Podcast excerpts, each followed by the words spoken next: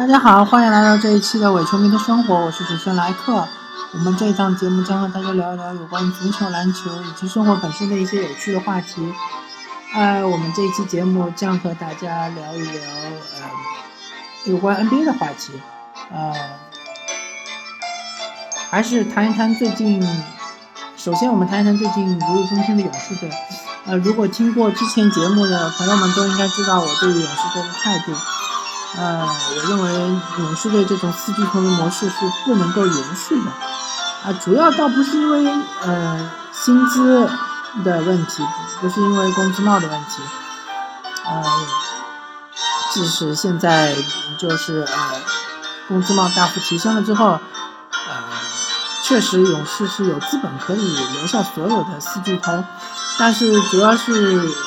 嗯，球员自身对于自己职业生涯的一种态度和对于自己自身在球队中的地位的呃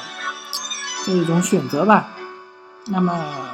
有关于这个话题呢，呃，我们这一期就不谈了。我们主要是谈一个呃，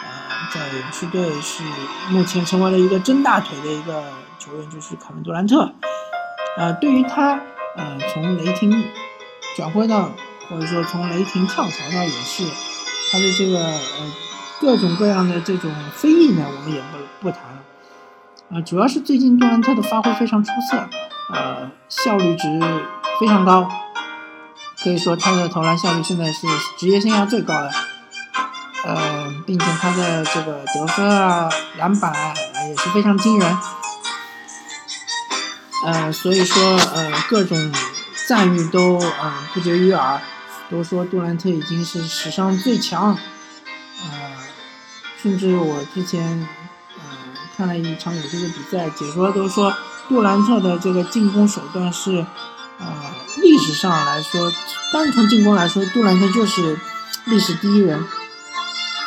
嗯，这一点我我有非常不一样的看法。嗯，首先从防守上来说吧，呃，其实现在很多。呃，专家也好，评论也好，就说杜兰特的防守是被低估了。杜兰特其实是超强的防守能力，甚至说杜兰特可以去角逐呃最佳防守球员、呃防守一阵。呃，我并不这么看。呃，首先杜兰特他的篮板球确实很多，而且他的封盖最近也是很多，但是我们要看他的封盖是。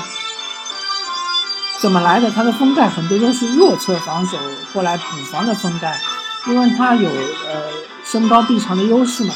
所以呃很多球员嗯在勇士的内线进行上篮或者是扣篮的时候，呃他没有注意到杜兰特其实已经呃已经在协防了，已经呃随时准备封盖了，所以杜兰特的这种封盖其实是出乎意料的。嗯，但是如果说仅仅凭借杜兰特的这个封盖，或者说他的这些呃护框的这些呃呃效果来说，他就是能够成为本赛季的最佳防守球员，甚至或或者说是能够进入防守一阵，我觉得这是嗯不能服众的，因为杜兰特的防守，我们最简单的我们就比较一下。呃，勒布朗的防守，呃，勒布朗詹姆斯当然是说他呃不是最近这两年啊，呃，当然是他相对来说比较年轻的时候，他体力足够的时候，他能够攻防两端都打出最佳呃水准的时候，这个勒布朗的防守其实是强于杜兰特防守的。呃，很简单的一个对比就是说，嗯。雷霆和迈阿密热热火当时在总决赛相遇的时候，勒布朗是防杜兰特的，勒布朗是能够防住杜兰特进攻，而杜兰特是防不住勒布朗进攻的。或者说，在后面这几年，雷霆和迈阿密的交锋，往往都是杜兰特的数据不好，而勒布朗的数据是非常不错的。就是单防杜兰特是防不住勒布朗，而勒布朗是能单防住杜兰特的。所以说。呃，如果说之前杜兰特的防守确实是被低估了，因为之前大家都被他的这个呃爆炸的进攻能力所蒙蔽了双眼，认为杜兰特只是一个呃攻强守弱的球员，那么最近其实是有一些矫枉过正了。现在认为杜兰特的防守能力也是超强的，我觉得我我并不并不认可。只是因为杜兰特他现在的防守对象是相对来说对面的，呃，非进攻核心队员，然后他有更多的精力可以放在协防上，而且因为呃，勇士的内线有格林，格林其实他的这个单防能力是很强的，所以说呃。对方一一般会避避开格林，但是可能就会疏忽了杜兰特对于这个呃封盖能力，或者说杜兰特的这个突然出现对于他们的这个上篮干扰。因为我们要知道，呃，如果说我之前的假设是正确的，就是说杜兰特他的防守其实不及勒布朗詹姆斯的，或者。在全力防守之下的勒布朗詹姆斯的话，那么勒布朗詹姆斯其实是没有进入过任何的防守一阵，以及没有得过任何一次的最佳防守球员的话，那么杜兰特也不应该进入防守一阵和最佳防守球员。嗯，他对于整个球队的这个防守，就是说他在整个。勇士队中，他承担的防守的责任是相对来说比较轻的。啊，另外我们来说一说杜兰特的进攻。杜兰特的进攻，呃，如果说你说当当今 NBA 所有嗯现役的 NBA 球员，你说你说杜兰特的进攻是是第一名，那我嗯可以商榷，但是嗯也不能说完全错。但是如果你要说杜兰特是历史上进攻第一的话，我觉得是过誉了，呃，而且是那个评价过高了。很简单，嗯，因为杜兰特他在进攻上是有他的缺陷性的。其实现在杜兰特很像是巅峰时期的诺维斯基，呃，身高也很像，呃。打法可能稍有不同，就是说杜兰特他的面框突破，他的第一步是很强的，呃，很容易就是说突到内线扣篮啊、上篮啊，呃，如果你没有呃护框球员对他干扰的话，是很难阻止他的。呃，当然诺维斯基也有比杜兰特强的地方，就是巅峰时期诺维斯基他的这个呃背身的后仰跳投啊，他的这个经济独立的投篮是。非常非常的精准的，而且他的这个呃面框的嗯假动作，然后把你晃起来之后，他往边上一撤步，一个中投也是非常准的。呃，但是杜兰特他有他的弱点，他在呃进攻中的弱点，其实和杜诺维茨基是有点像，就是说是怕小个防守，防守队员。啊，如果你是一个比他矮。矮一头的，呃，我们举个例子吧，就比如说现在火箭的这个呃，埃里克戈登，如果埃里克戈登来防杜兰特的话，首先你的面框，你的这个想一步过戈登是不可能的，因为他呃个子比你矮，重心比你低，脚步比你快，呃，如果你要背身单打他，当然你是会有一定的成功率的，但是。呃，成功率其实并没有那么高，呃，没有想象中那么，嗯，就是说呃，那么有摧毁性。但是呃，有一点就是说，如果你是在外围接球就投的话，那么可能小个队员对你的干扰会小一点。但是，呃，这种呃 catch and shot 不是杜兰特的一个特长，所以说杜兰特在这个。背身单打这一块呢，其实是有弱点的。他的呃体重不够大，他不太能够在很深的位置要到位。那么他只能通过这个无球掩护跑到内线去接球。那当然就是在内线，如果他这种身高接到球，基本上是无敌了。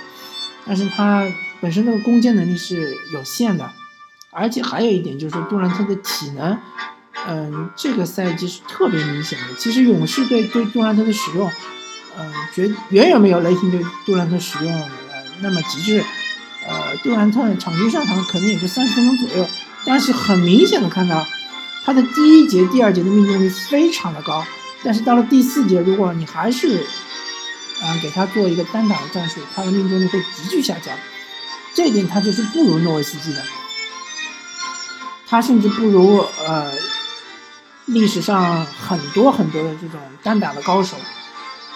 啊，用甚至可能是对于那些单打高手的一种呃不尊重，其实其实肯定是不如的。比如说科比，比如说乔丹。我们假设一下，如果科比巅峰科比或者说巅峰乔丹的时候，呃，你永远都是单防他，那他可能就一整场比赛会给你五十分六十分，或者我们已经看到了科比拿到了八十一分，对吧？乔丹在季后赛对卡尔特人拿到了六十一分。而且他是，嗯，自始至终，就是说他可能一场比赛就是打四十分钟，从第一分钟到第四十分钟，他都是在摧毁你的这个防守球员，摧毁你防守球员的这个自信，摧毁你这个球队的这个防守体系，摧毁了你这个整个球队，对方球队的这个赢球的这种自信。啊，杜兰特是做不到这一点的。如果你，嗯。自始至终的不断的让他单打的话，我相信他一场比赛也就是拿个四五四十几分，而且他的效率会越来越低，越来越低。所以，如果你要说杜兰特是史上进攻能力最强，或者是说进攻手段最丰富的球员，我是不同意的。呃，所以说之前其实，呃，在杜兰特拿到 MVP 的那一年呢，对于他的防守绝对是低估的。然后呢，在杜兰特受伤的这段时间呢，嗯，大家都力捧库里，然后对于杜兰特的，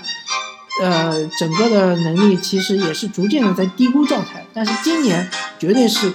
完全高估了杜兰特的进攻能力和防守能力。呃，杜兰特还是那个杜兰特，他其实，呃，对于他他现在的能力和他 MVP，呃，夺得 MVP 那一年的他能力其实。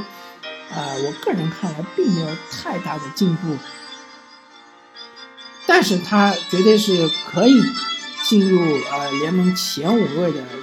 选手的行列。以他现在的呃战绩，以他现在的嗯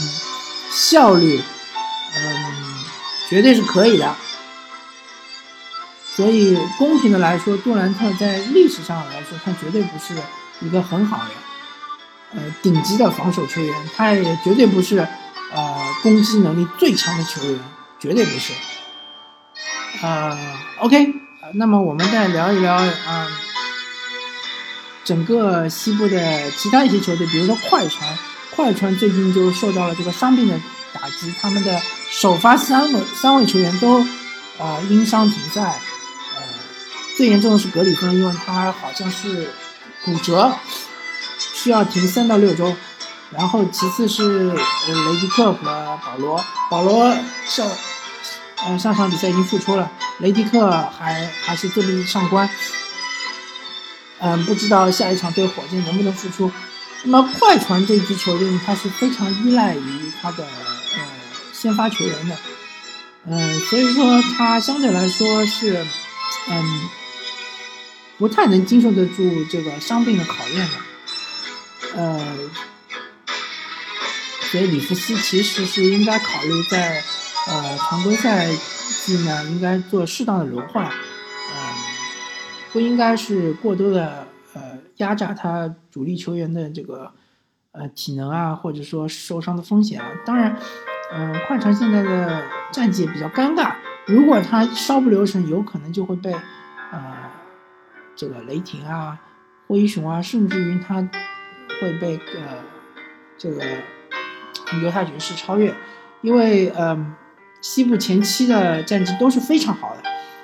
嗯西部第八的争夺是非常激烈，但是这几支球队和犹他爵士的距离还是非常远，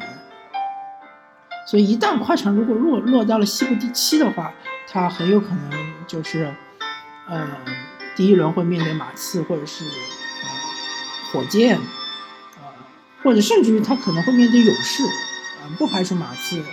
呃，在最近的战绩上超越勇士。嗯，其实他不太愿意看到的，所以有点进退两难的感觉。但是我个人认为，从里弗斯的角度看，他也可能更愿意就是能够保持全员健康的进入季后赛，而不是说我战绩能够进入西部前三，但是最终进了季后赛，突然发现保罗受伤了，或者是格里芬受伤了，或者是雷迪克受伤了。那么我在。呃，和大家聊一聊两支刚刚从伤病中恢复的，呃，浴火重生的两支球队，一支是犹他爵士，一支是呃孟菲斯灰熊。孟菲斯灰熊其实很多人认为他们这个赛季其实已经完蛋了，他们可能是要处于重建的状态。没想到，呃，不管从管理层来说，从这个灰熊的主教练来说，呃，有点妙手回春的这种感觉，他们。在几大主力都受伤的情况下，现在把灰熊带到了西部第五，而且离前三的呃战绩差距也不是特别的大，而且现在灰熊已经真正的处于一个全员健康的状态，康利只是一种呃战略性的轮换，但是他随时都可以复出。那么我们就要看这支灰熊的磨合情况，如果帕森斯能够发挥他呃真正的实力，我我相信帕森斯不像是。呃，网友们所抨击的说他，嗯，只是躺着赚钱，嗯，只会发发推特，只会撩撩妹，嗯，篮球上面根本就不行。我相信不是这样的。帕森斯，呃，他有一手的策应，他有突破能力，他有三分，嗯，他可能防守上稍微弱了一点，但是不要忘记，其实帕森斯在火箭队最初的那几年，他都是防对方的箭头人物。比如说他防的是利拉德，嗯，比如说他防的是勒布朗詹姆斯，所以说他的防守是有底子的，甚至于灰熊队这支防守强队是可以隐藏帕森斯的这个防守弱点的。所以一旦帕森斯融入了灰熊，能够把整个这个进攻体系带活的话，其实灰熊是非常可怕的一支球队，并且他们今年已经开发出了这个马克加索尔的三分球能力。而且他的命中率是非常可怕的。虽然说他一场比赛出手是很很谨慎的，但是他的命中率很高，而且他的替补也是很给力的。所以，呃，灰熊队是值得期待的。甚至于我说，如果今年 NBA 总决赛是灰熊打骑士，我也不会特别惊讶；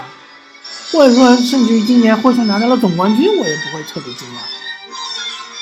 然后我们再说说犹他爵士，犹他爵士现在呢，呃，乔治希尔还没有复出，嗯，但是情况呢是比较乐观的，他好像是逐渐逐渐的已经在恢复训练，呃，其他的球员已经是齐整了，费沃斯呢可能据说伤还没有完全痊愈，还要控制他的出场时间，但是，一旦乔治希尔复出之后，犹他爵士的进攻会上一个层次。然后他们的防守原来就是比较，呃，就原来就是已经比较，呃，联盟顶尖的防守球，防守球队，他们的防守效率非常的高，嗯，甚至于我认为如果他们防守再加强一步的话，可能就会，呃，到联盟第一，而且他们阵中有，呃，戈贝尔肯定是今年呃。很有机会进入联呃防守一阵，嗯，他们的海伍德我觉得也有机会进入防守，可能不是一阵，可能是二阵，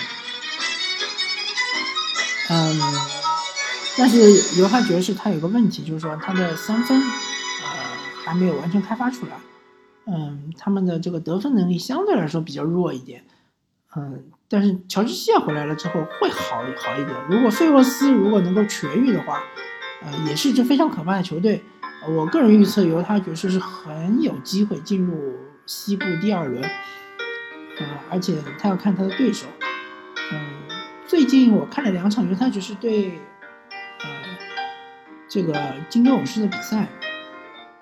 犹他爵士往往是开局的时候被打懵。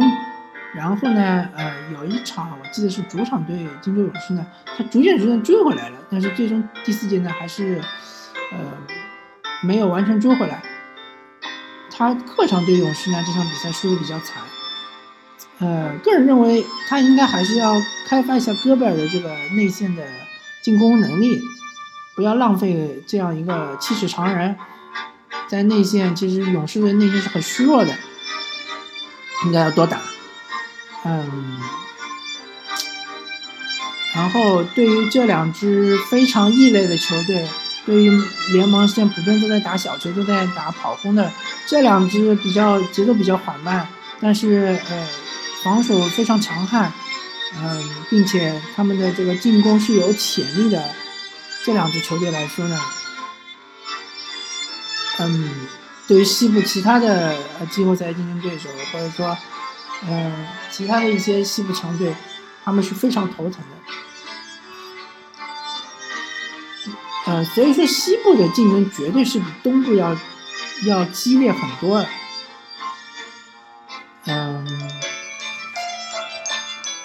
所以勇士队想要进入总决赛，真的不是那么容易的，真的不是板上钉钉的。嗯，而且还要保证他们的全员是健康的，好吧？OK，呃，这一期我们伪球迷的生活就聊到这里，感谢大家收听这一期的节目，我是主持人莱克，我们下期再见，拜拜。